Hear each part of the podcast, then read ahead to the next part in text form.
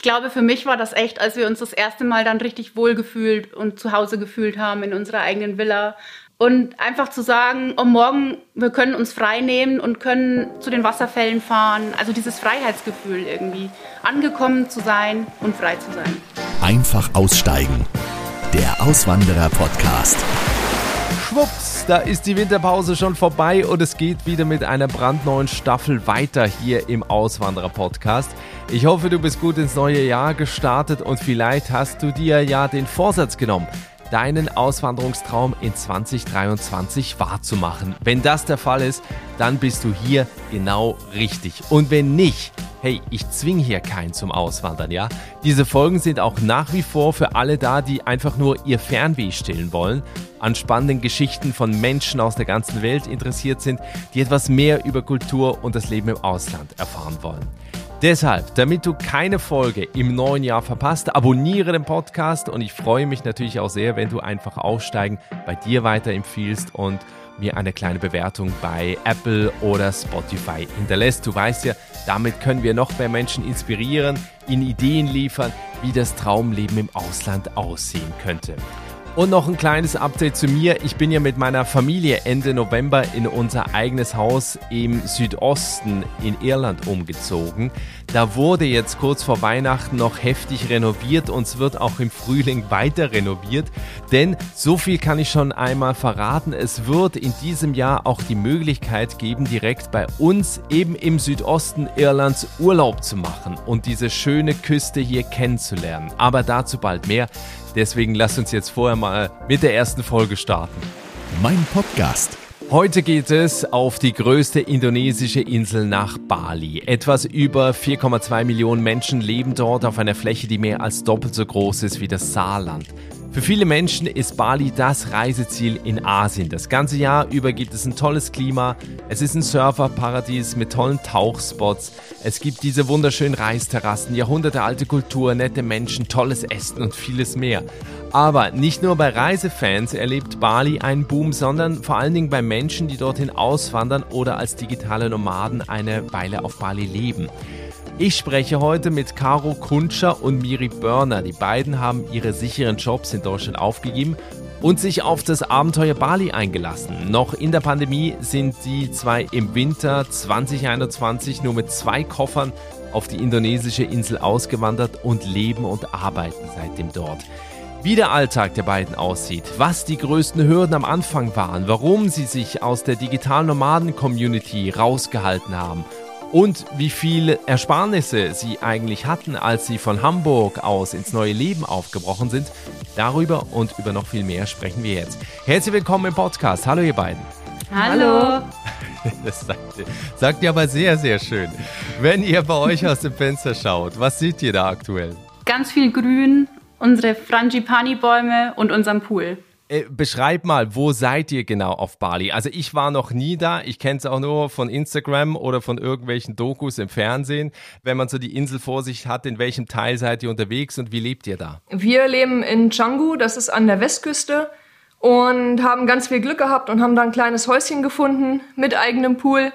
Ja, und da leben wir jetzt seit ähm, März in diesem Haus. Cool, das heißt, vorher wart ihr, glaube ich, in so, äh, nee, nicht Hostels, so, so Guesthouses, ne? Guesthäusern. Mhm. Wie Hat war uns das? gar nicht gefallen. Warum? Wir haben uns so ein bisschen eingeengt gefühlt. Wir sind gerne auch mal für uns und wenn dann immer Menschen rumlaufen und laut sind, das, das finden wir nicht so toll und haben uns einfach nur so ein bisschen mehr Privatsphäre gewünscht, auch zum Kochen und ja, spielen, Spiele spielen und das war alles gar nicht so einfach in Gästhäusern, finden wir. Ja, also über euren Start auf Bali sprechen wir gleich. Ich würde gerne noch kurz im Jahr 2020 anfangen, und zwar in der Mitte dieses Jahres. Ähm, ihr seid ein Paar geworden, seid zusammengezogen und ein Jahr später dann nach Bali ausgewandert. Das hört sich alles an, als hättet ihr wenig Zeit gehabt. Es ging relativ schnell, aber es hat sich gar nicht so angefühlt. Also es war jetzt nicht irgendwie ein Druck dahinter, dass da jetzt wahnsinnig schnell Veränderung kommen muss. Ähm, es hat sich mehr, würde ich sagen, alles so zusammengefügt. Und als wir den Entschluss gefasst haben, das Auswandern steht im Raum, wir wollten es auch später machen erst. Und irgendwann haben wir uns angeguckt und gesagt, ja, warum warten wir eigentlich noch so lange? Wir können das doch auch jetzt schon machen. Ja, und dann ging es irgendwie auch bald los. Ja, also für uns hat sich das natürlich trotzdem sehr lang angefühlt, aber wir haben es gerne hinter uns gelassen. Ja, war denn einer von euch die, die treibende Kraft? Weil in der Regel sagt man immer, äh, wenn, wenn ein Paar auswandert oder auch eine Familie, gibt es immer eine treibende Kraft. Und so die andere Person zieht dann zwar mit, aber es gibt immer so eine treibende Kraft. Wer war das bei euch? Mm, also ich würde sagen, dass ich die Grundidee hatte und das vielleicht so ein bisschen initiiert habe, aber ich musste Caro jetzt nicht groß überreden. Und als wir die Entscheidung gefasst haben, haben wir da auch wirklich beide dran gezogen und dran gearbeitet treibende Kraft insofern, weil deine Tante da gewohnt hat und einfach du mit elf da schon warst und einfach immer davon geträumt hast. Ach so, du hast da früher Urlaub gemacht, Miri, ja? Genau, meine Tante hat, ich glaube, 16 Jahre auf Bali gearbeitet, für die TUI damals. Und ich war mit meinen Großeltern, wie gesagt, als Kind mit elf das erste Mal schon ein paar Mal auf Bali. Ja, und seitdem war das so ein, so ein Sehnsuchtsort. Und ich wusste irgendwie, wenn mal woanders leben, dann am liebsten auf Bali. Und jetzt noch einmal kurz, weil das wahrscheinlich auch jeder kennt, wenn man gerade jemanden kennengelernt hat, eben ein Jahr zusammen ist, ist da nicht immer so im Hinterkopf, wenn ich jetzt auswandere, funktioniert das überhaupt? Weil man kennt sich ja vielleicht noch nicht so gut. Also war der Hintergedanke bei euch auch da oder gar nicht? Gar nicht tatsächlich, weil ganz ehrlich, man kann auch drei Jahre warten, bis man zusammenzieht oder irgendwas. Man weiß, man muss so viel durchmachen am Anfang es, es macht für mich oder für uns keinen Unterschied zu sagen, wir warten jetzt noch, weil dann kracht es halt in fünf Jahren oder wir merken in zehn Jahren, dass es nicht äh, irgendwie nicht klappt. Und wenn man einen gemeinsamen Traum hat, ist es eigentlich ganz einfach, den einfach versuchen zu leben. Und dann merkt man, ob es eben klappt oder nicht. Und das ist ja auch kein Problem, nach Bali zu ziehen und zu merken, es klappt nicht und dann wieder nach Deutschland zu gehen. Genau das ist auch das, wo, glaube ich, immer die meisten so die größte Angst vor haben, dass es dass dann irgendwie kein Zurück mehr gibt. Aber das gibt es natür natürlich immer. Und bei euch ist, glaube ich, noch, das habe ich auch erfahren, war, glaube ich, so ein Punkt, dass auch das Umfeld ja, glaube ich, nicht so begeistert war oder jetzt nicht so euphorisch war wie ihr. Oder wie war das? Mm, das kann man, glaube ich, so nicht sagen. Also es waren schon viele in unserem Umfeld, die das vielleicht nicht so ganz nachvollziehen konnten oder einfach auch gesagt haben, boah, das ist total mutig, aber wir würden uns das nie trauen. Aber unsere Familie und Freunde haben uns da schon total unterstützt und stehen hinter uns nach wie vor und finden es natürlich auch super, dass sie das einfach so mitverfolgen können und mitleben können, so ein bisschen durch uns. Ja, weil ich frage auch deswegen, ihr hattet auch äh, feste Jobs, also ähm, im Hotelmanagement hat Miri gearbeitet, Caro im Tourismusmanagement, in der Elbphilharmonie in, in Hamburg ich frage jetzt auch so ein bisschen stellvertretend, weil von vielen kommt ja dann immer so ein bisschen, ja, willst du diese Sicherheit aufgeben? Du hast jetzt hier dein Leben und du startest da in das Ungewisse. Wie seid ihr damit umgegangen? Also gab es diese Zweifel oder habt ihr die einfach ignoriert? Diese Zweifel gab es auf jeden Fall. Aber für uns haben die nicht so viel Gewicht gehabt wie alles andere, was für uns positiv war. Wir wollten in unserem Leben nie immer nur an einer Stelle treten. Wir wollten immer wachsen. Wir wollten immer neue Dinge kennenlernen. Wir beide lieben Reisen. Ich habe meinen Job zum Beispiel bei der Elbphilharmonie auch geliebt, aber für mich war klar, dass ich das nicht mein ganzes Leben lang machen möchte. Und es hat sich in dem Moment einfach richtig für uns angefühlt. Und deswegen haben wir gesagt, Augen zu und durch, wir wagen den Schritt. Und was kann schon passieren? Was vielleicht auch einige interessiert, also bevor wir jetzt ähm, dazu kommen, was ihr heute beruflich macht oder wie ihr eben euer, euer Geld verdient, vielleicht noch die Frage, was war euer Budget? Also habt ihr mal vorher ausgerechnet, wie viel haben wir, wie viel brauchen wir überhaupt im ersten Jahr? Habt, habt ihr das gemacht und könnt ihr uns da vielleicht mal ein bisschen mitnehmen? Auf jeden Fall. Wir haben das ziemlich gut ausgerechnet. Unser Plan war, so viel erspart zu haben, dass wir uns zwei Jahre auf Bali leisten könnten. Ohne große Sprünge natürlich, aber ohne, dass wir quasi Geld verdienen. Das war so unser Ziel. Und dafür haben wir natürlich auch viel vorher verkauft, was wir nicht mehr brauchten und so alles, was im, im Voraus da zu tun ist. Super. Kannst du die Summe nennen, was, was ihr berechnet habt für zwei Jahre?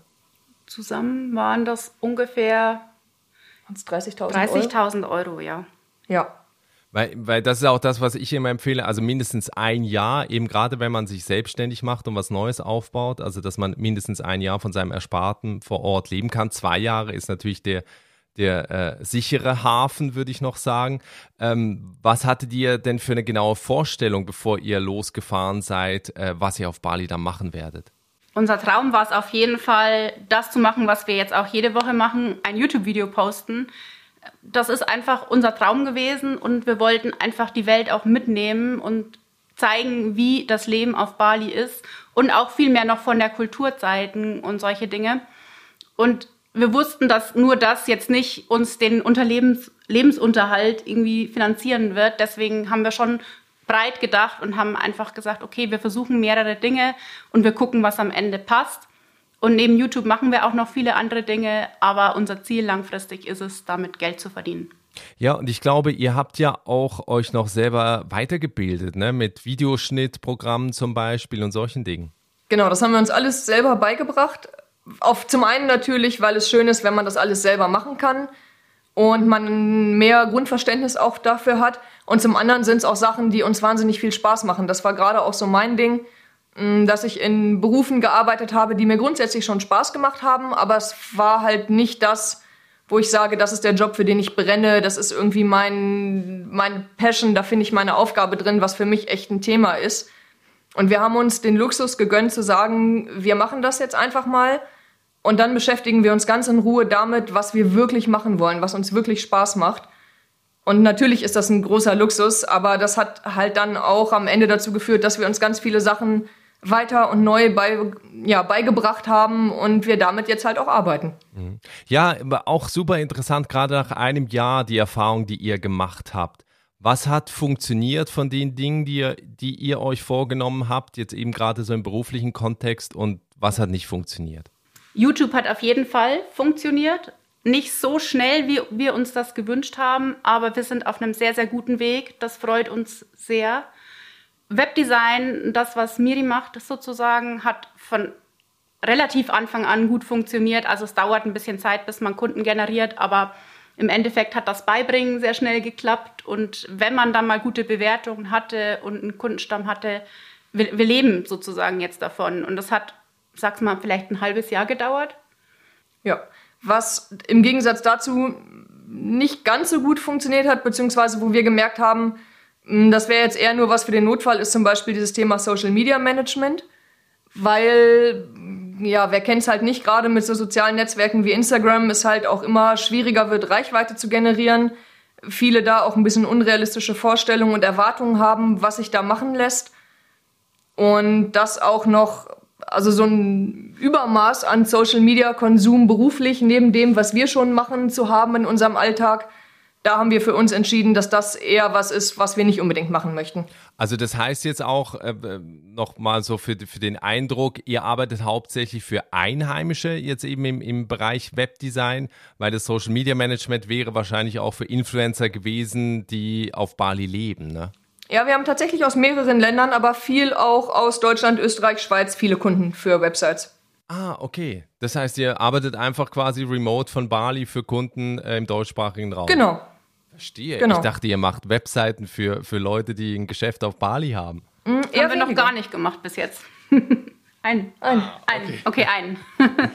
Weil, weil gerade auch so ein bisschen das Stichwort Bürokratie ähm, am Anfang. Wie schwer ist das, sich jetzt da eben selbstständig zu machen, eigenes Business anzumelden, da dann eben für Kunden eben weltweit zu arbeiten? Oder wie einfach ist das auch? Ich glaube, zu Indonesien muss man sagen, dass es alles so ein bisschen grau ist, was die Bürokratie angeht. Also für jemanden, der ganz klare Regeln und schwarz und weiß braucht in seinen Antworten, wird es wahrscheinlich eher schwierig.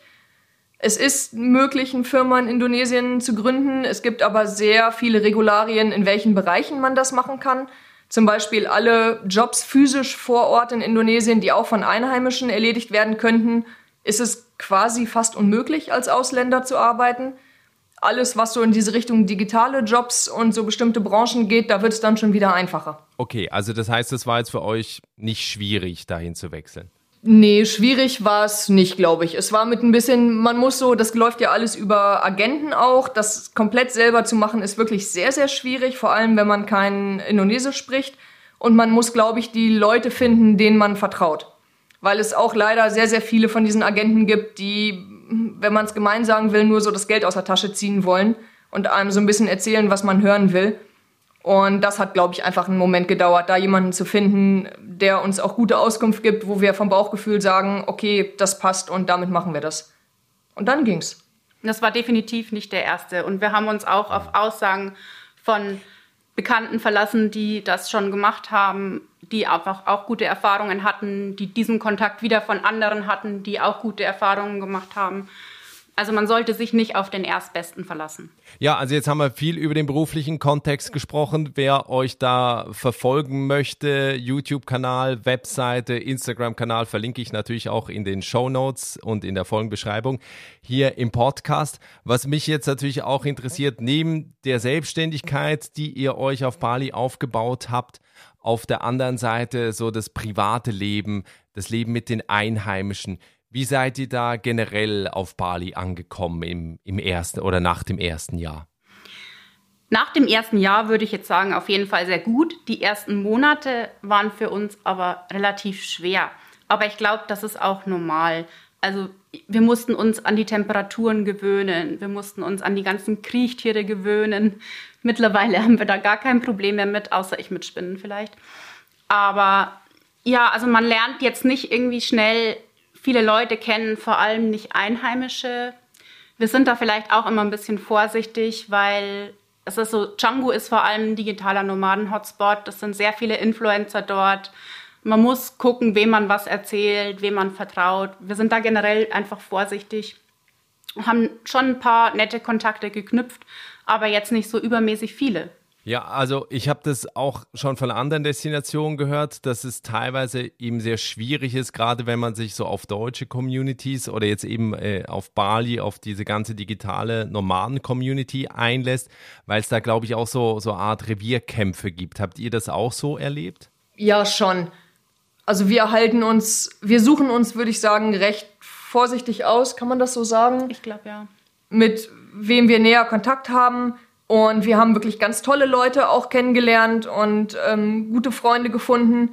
Aber man hat schon auch immer mal wieder das Gefühl und was man auch hört, dass da sehr viel auch die Ellenbogen ausgefahren werden und ja, durchaus auch mal ein bisschen mit Druck gearbeitet wird, wie man zu sein hat, auch in seinen Social Media Profilen, um da halt reinzupassen in diese Welt. Also ist Bali mittlerweile so das Mallorca Südostasiens oder ist das, also sind da hauptsächlich viele Deutsche oder was sind das denn für, für Leute, die da, über die wir da gerade reden? Also es gibt definitiv eine deutsche Community, auch in Canggu, aber allgemein ist natürlich auf Bali alles vertreten, ganz, ganz viele Australier und man würde, glaube ich, wirklich sagen, Bali ist das Mallorca Australiens, weil dort der Alkohol natürlich noch viel teurer ist und die kommen wirklich auch nur ein paar Tage zum Feiern. Wir haben neben uns eine Villa, ähm, die wird auf Airbnb vermietet. Den Sommer über ist da ganz oft Party bis 4 Uhr nachts. Es ist teilweise gar nicht so lustig, aber ähm, im Endeffekt ist alles vertreten, also alle, alle Nationalitäten, ja also wenn man nicht da leben möchte, wo jetzt die ganzen Touris unterwegs sind oder wo eben äh, ständig irgendwelche Influencer drehen, wo sollte man denn da leben auf Bali oder wo sollte man denn da hin? Das kommt total darauf an, welche Ansprüche man hat. Ein bisschen weiter südlich von Canggu, Seminyak und Kuta ist es auch noch sehr erschlossen, aber halt auch touristisch, aber da gibt es auch noch alle Annehmlichkeiten. Auf der anderen Seite, auf der Ostküste in Sanur, wird es häufig als familienfreundlicher beschrieben. Da sind manchmal auch ein bisschen die ältere Generation, aber auf gar keinen Fall nur. Und wirklich auch viele Familien, die da sind. Und wenn man wirklich mehr Ruhe möchte, dann gibt's im Nordosten von Bali wirklich schöne Städtchen, aber da kommen dann wieder so Sachen wie nicht so gute Internetverbindungen und lauter diese Dinge, die dann doch auch das Arbeiten unter Umständen schwer machen. Habt ihr denn selber auch Kontakt zu Einheimischen oder wie lernt ihr so die, die wirkliche Kultur auf Bali kennen? Wir haben selber Kontakt zu einer Deutschen, die schon seit 40 Jahren, glaube ich, auf Bali lebt, hatten dadurch auch Kontakt zu Einheimischen, haben relativ guten Kontakt zu unseren Vermietern. Aber da hört es dann auch eigentlich fast schon auf. Also unsere Masseuse, die dann jede Woche kommt, mit der unterhalten wir uns wunderbar gut. Aber wir haben jetzt keine balinesischen Freunde sozusagen. Das ist mh, schwierig. Ist denn balinesisch oder indonesisch, also findet ihr, man sollte das schon ein bisschen sprechen können, auch im, im Alltag, um sich da gut verständigen zu können, oder sprechen alle auf Bali Englisch? In den Touristenorten sprechen auf Bali auf jeden Fall alle Englisch. Wir haben am Anfang gedacht, oh, wir müssen die Sprache unbedingt sprechen, weil wir finden, das gehört auch so ein bisschen zum Verständnis der Kultur dazu. Haben auch unsere Brocken gelernt, aber im Endeffekt, wenn man mal anfängt, Indonesisch zu sprechen, wechseln die meisten in Englisch und wir haben jetzt nicht, wir haben jetzt äh, nicht das Gefühl, dass es nötig ist oder so. Und deswegen, also wir haben aufgehört damit und wir sprechen Englisch. Aber es ist auf jeden Fall nie eine schlechte Idee, die Sprache zu lernen. Ja, der Wille war da, aber der Alltag hat es irgendwie eingeholt, wenn wir ganz ehrlich sind. Ja, das ist leider ganz oft so in vielen Ländern, dass halt die Einheimischen einfach denken, oh Gott, bevor ich mir das anhöre, wechsle ich lieber auf deren Sprache, äh, damit sie sich da besser verständigen können. Ja, sehr schade. Aber ähm, was, was ist so, was würdet ihr so sagen, auch, ich, ich glaube, es ist immer schwierig eben an so einem Ort, wo auch so viele Touristen leben, was ist so typisch für Bali, auch so für die Mentalität der Menschen da? Also ganz typisch ist die balinesische Gummizeit übersetzt.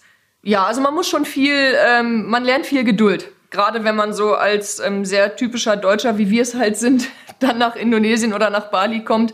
Wir wurden schon auf die ein oder andere Geduldsprobe mhm. gestellt. Ähm, und der ganze Tagesablauf und auch die Mentalität ist schon eine ganz andere. Ja, also wenn ich heute, dann morgen. Und man, man wird oft, wird man im Regen stehen gelassen.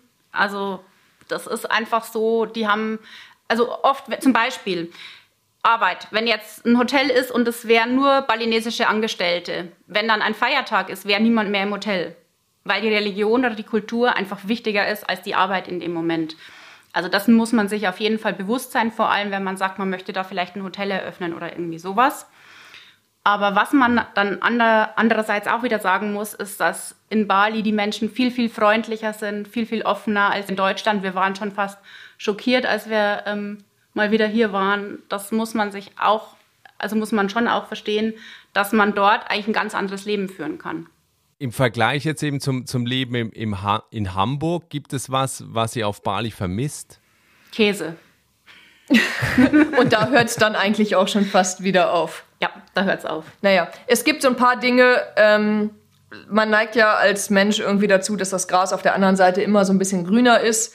Und natürlich gibt es Dinge gerade in der Regenzeit auf Bali, die schon mal auch anstrengend sein können, wenn es dann wirklich anfängt tagelang zu regnen, 99 Prozent Luftfeuchtigkeit bei über 30 Grad und der Kreislauf dann mit den Druckgebieten nicht mehr so ganz mitmacht, dann wünscht man sich auch mal so einen schönen Herbst zurück. Aber letztendlich ist das wirklich nur, sind es Kleinigkeiten. Im Endeffekt kann man sagen, dass wir sehr, sehr glücklich sind. Ja, auf jeden Fall weil, weil wir jetzt so ein bisschen auch über das Essen gesprochen haben. Also ich glaube sowieso, die balinesische Küche soll ja auch grandios sein, ne? Ach ja, wenn man kein Fleisch isst, geht das so. also wir, wir essen kaum Fleisch, also ich gar nicht und Miri so manchmal ab und zu. Chicken ist so diese Hauptzutat von den okay. balinesischen Gerichten. Es gibt Nasi Goreng, also gebratenen Reis, auch ohne Chicken. Wir essen es dann immer mit Tempe und Tofu. Das ist sehr, sehr lecker. Aber da hört es eigentlich auch fast schon auf. Okay. Ja, also mit der thailändischen Küche zum Beispiel kommt sie unserer Meinung nach, ist es natürlich auch sehr subjektiv, leider nicht mit.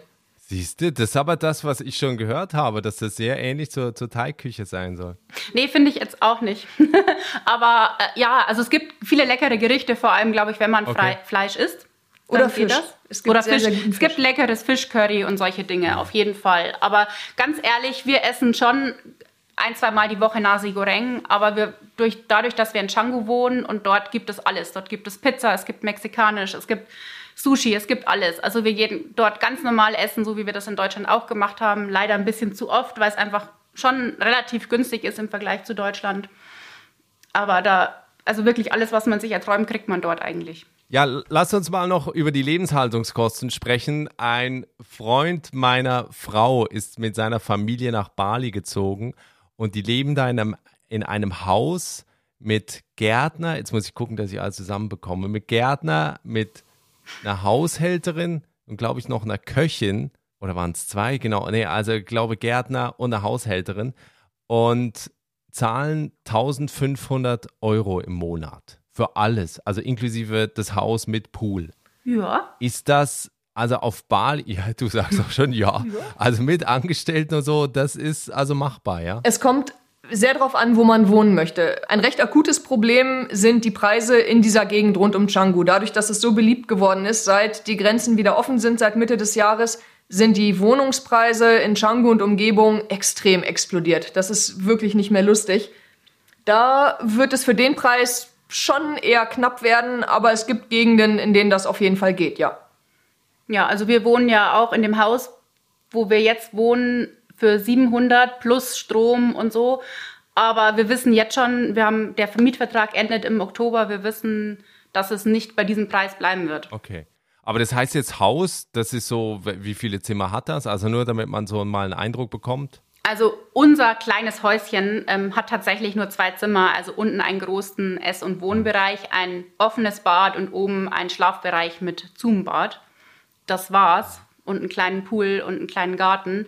Aber man kriegt auch in anderen Gegenden für dieses Geld bestimmt eine drei, ein, ein Haus mit drei Zimmern oder so. Also auch so Villa mit Pool und so für 1000 Euro ist machbar. Ja, auf jeden Fall. Ansonsten, genau, du hattest noch gerade über das Essen erzählt. Da sind natürlich die Preise auch günstig. Also, was würdet ihr so sagen im Vergleich jetzt auch zum, zum Leben in Hamburg? Also, wie viel, wie viel weniger ähm, gebe ich aus? Also, mehr als die Hälfte wahrscheinlich, ne? Ja, es kommt sehr darauf an, wie viel und was man isst. Wenn wir zum Beispiel lokal essen gehen, bei unserem Warung um die Ecke, zahlen wir für zwei große Teller Nasi Goreng und zwei Kokosnüsse 8 Euro. Wenn wir westlich essen gehen und vielleicht möchte man irgendwie dazu noch einen Cocktail trinken, dann kommt man ja auf 30, Richtung 30, 25 Euro für zwei Personen.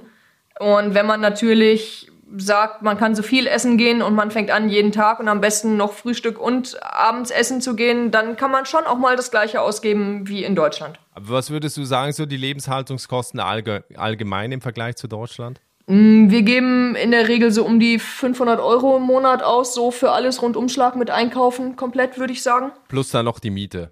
Genau. Ja, genau. Wir, genau. Kochen, wir kochen sehr viel, also wir gehen auch, also mehr essen als in Deutschland auf jeden Fall. Aber wir kochen auch sehr viel, haben aber immer das Gefühl, dass wir die Einzigen sind. Also und äh, okay. du hast es gerade nett ausgedrückt, viele gehen dann frühstücken und Abendessen, aber die meisten gehen ja auch noch Mittagessen. Also dreimal am Ach, Tag. Cool. Wir essen immer nur zweimal am Tag. Ach, das wäre ja mein Leben. Ein Punkt noch, weil ich das auch schon mal gehört habe. Es gibt ja auch immer mal wieder diese Unfälle ja mit den, mit den Rollern. Mhm.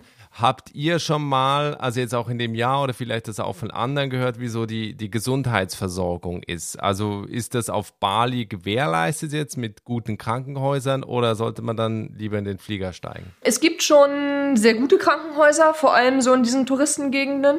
Wir waren, wir hatten noch nichts Schlimmes, aber so ein paar Kleinigkeiten und waren schon ein paar Mal auch da und waren bis jetzt jedes Mal sehr zufrieden. Schwieriger bei der Stau- und Verkehrslage momentan ist es wahrscheinlich zum Krankenhaus zu kommen, wenn es mal einen Notfall gibt. Oh. Da haben wir schon ähm, die wildesten Stories über äh, Krankenwagen, die nicht kommen und dann zwei Stunden im Stau stehen gehört. Aber ja, der Verkehr ist auf jeden Fall ein Problem. Aber medizinisch bis jetzt, toi toi toi, da noch nichts Schlimmes war, haben wir bis jetzt nichts Negatives zu berichten.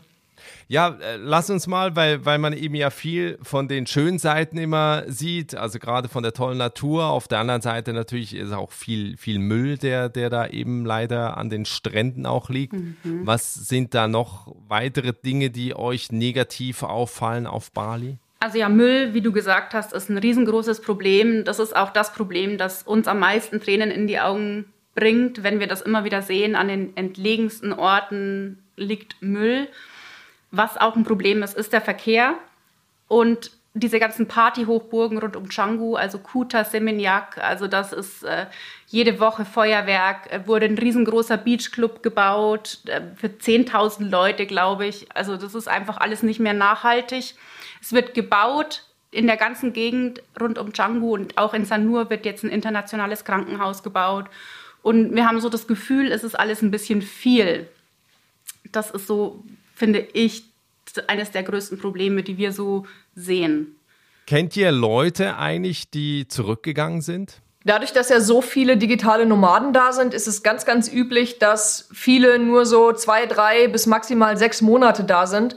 Und das ist so ein bisschen auch das Problem, was viele haben, die länger auf Bali okay. da sind, ist ähm, Freunde zu finden, langfristige Freundschaften zu finden weil es in der Regel fast so ist, ich würde behaupten, mindestens 80 Prozent der Menschen, die man trifft, sind dann innerhalb der nächsten Monate auch wieder weg. Und das geht ähm, ganz vielen so. Was sind denn die Tipps, die ihr Menschen mitgibt, die auch den Traum haben, nach Bali auszuwandern? Also vielleicht auch so ein bisschen, was für ein Typ sollte man sein und ähm, welche falsche Vorstellung sollte man vielleicht nicht haben, wenn man eben nach Bali kommt? Also unser Tipp Nummer eins ist einfach mal machen. Wenn man sich's nicht traut und immer nur davon träumt, dann träumt man halt am Ende auch immer nur davon und am Ende des Tages, wenn man dann mal alt ist, kann man nicht zurückblicken und sagen, ich habe das alles gemacht, was ich machen wollte. Das finde ich ganz, ganz schlimm, die Vorstellung. Und an sich ist es so, man kann sich wahnsinnig gut vorbereiten. Also wir haben da zum Beispiel auch ein Video zugemacht, wie man sich am besten vorbereitet, nach Bali auszuwandern. Aber am Ende kommt immer alles anders, als man denkt. Einen langen Atem haben, nicht alles sofort erledigen wollen oder klären wollen. Man braucht einfach Zeit, sich anzupassen. Es ist alles einfach ganz, ganz anders als in Deutschland. Aber es ist auch wunderschön. Und wenn man nicht falsche Erwartungen hat, das ist ja das größte Problem. Menschen haben oft einfach viel falsche Erwartungen. Zum Beispiel sind die Strände auf Bali nicht nur wunderschön und es gibt viele schwarze Strände. An vielen Orten kann man nicht schwimmen. Und wenn man sich richtig informiert, und sich einfach Zeit gibt, dann kann man da ein wunderschönes Leben haben. Wie bei fast jedem anderen Ort eigentlich auch oder wahrscheinlich auch bei jedem Ort. Es ist halt, da leben ist nochmal was ganz anderes als der Urlaub machen. Und das ist das, was Caro gerade gesagt hat, mit den Erwartungen haben. Da, wenn man da mit einem offenen, offenen Mind, ohne Erwartungen rangeht, dann kann das auf jeden Fall ganz, ganz toll werden. Ihr habt im Dezember einjähriges Jubiläum gefeiert, also auf, auf Bali. Was war in diesem ersten Jahr für euch der schönste Moment? oh je. Ich glaube, für mich war das echt, als wir uns das erste Mal dann richtig wohlgefühlt und zu Hause gefühlt haben in unserer eigenen Villa, angefangen haben für uns zu kochen und irgendwie wussten, wo wir langfahren müssen ohne Navi und einfach zu sagen, oh, morgen, wir können uns frei nehmen und können zu den Wasserfällen fahren. Also dieses Freiheitsgefühl irgendwie, angekommen zu sein und frei zu sein. Ja. Für mich war es, glaube ich, also das auf jeden Fall auch, da stimme ich dir zu. Und wenn ich noch einen Moment raussuchen müsste, ich bin ähm, riesengroßer Fan von Meeresschildkröten. Ich finde die total faszinierend. Als ich das erste Mal beim Tauchen so eine richtig große Meeresschildkröte einfach um uns rum gezirkelt hat, da hätte ich wenn es nicht so eine blöde Idee wäre, am liebsten, glaube ich, meine Maske voll geheult. Ja, also wer so paar Einblicke in euer Leben bekommen will, ich habe den YouTube-Kanal schon mal empfohlen und auch den Instagram-Kanal. Es gibt aber auch eine kurze Reportage vom ZDF von der Sendung Hallo Deutschland. Den Link dazu packe ich auch in die Show Notes, denn ihr habt ja Besuch bekommen vom ZDF, die euch einen Tag begleitet haben, wo man eben euch so ein bisschen zum einen privat sieht, aber zum anderen auch, was ihr beruflich macht. Also kann ich wirklich sehr empfehlen, da mal reinzuschauen. Ich glaube, da bekommt man schon ein authentisches Bild, ne? Ja, das auf jeden Fall. Es war auch ein richtig, richtig cooler, erlebnisreicher Tag. Wir gucken am Ende des Gesprächs immer in die Zukunft. Und die letzte Frage lautet, wenn wir in zwei Jahren nochmal sprechen, wie sieht dann euer Leben aus? Macht ihr Pläne und wenn ja, wie sehen die aus? Ich hoffe, nicht so viel anders. Auf jeden Fall noch auf Bali mit uns, ja, auf jeden Fall noch auf Bali als Homebase. Und dann hoffen wir natürlich, dass wir einfach unser Business, unsere Selbstständigkeit weiter ausgebaut haben. Natürlich YouTube noch gewachsen ist und wir bis dahin einfach noch ganz viel auch von der Ecke der Welt gesehen haben. Also wir sagen immer, ähm, wenn wir mit unseren Freunden und Familie sprechen, dass wir selber fasziniert sind davon, wie viel wir gewachsen sind in diesem Jahr und wie viel wir uns weiterentwickelt haben. Und die Kleinigkeiten alle mal zur Seite, wie glücklich wir mit unserem neuen Leben sind. Von daher, wenn alles so ist wie jetzt mit ein bisschen mehr Geld verdienen und was gesehen haben, glaube ich, können wir sehr, sehr glücklich sein. Mehr brauchen wir gar nicht. Cool, also eine sehr positive Einstellung. Das sollte man als Auswanderer, als Auswanderin sowieso immer haben. Ich bin sehr gespannt, wie es bei euch weitergeht. Bin aber auch äh, äh, da sehr äh, positiv, dass das alles so kommt, wie ihr euch das vorstellt. Ich bedanke mich auf jeden Fall sehr für das Gespräch und wünsche euch alles Gute. Danke dir. Dankeschön. Das war das Gespräch mit Caro und Miri, die im Winter 2021 nach Bali ausgewandert sind. Wenn du sehen willst, wie es aussieht, wo die beiden leben, dann komm auf den Instagram-Kanal von Einfach Aussteigen. Dort gibt es wie immer die Bilder zu der Folge, die du gerade gehört hast. Und wenn du auch Lust hast, nach Bali zu reisen oder dorthin auszuwandern, dann schau unbedingt bei den beiden mal vorbei. Alle Links gibt's in den Show Notes. Vielen Dank jetzt fürs Reinhören. Wenn dir die Folge gefallen hat, dann teile sie doch gerne bei dir, bei Facebook oder bei Instagram, damit wir eben auch im neuen Jahr mehr Menschen noch erreichen können und sie diese Folgen hier finden. Wir hören uns auf jeden Fall, wenn du magst, mit einer neuen Geschichte schon in der nächsten Woche. Ich hoffe, du bist dann wieder dabei. Bis dahin, alles Gute, ciao.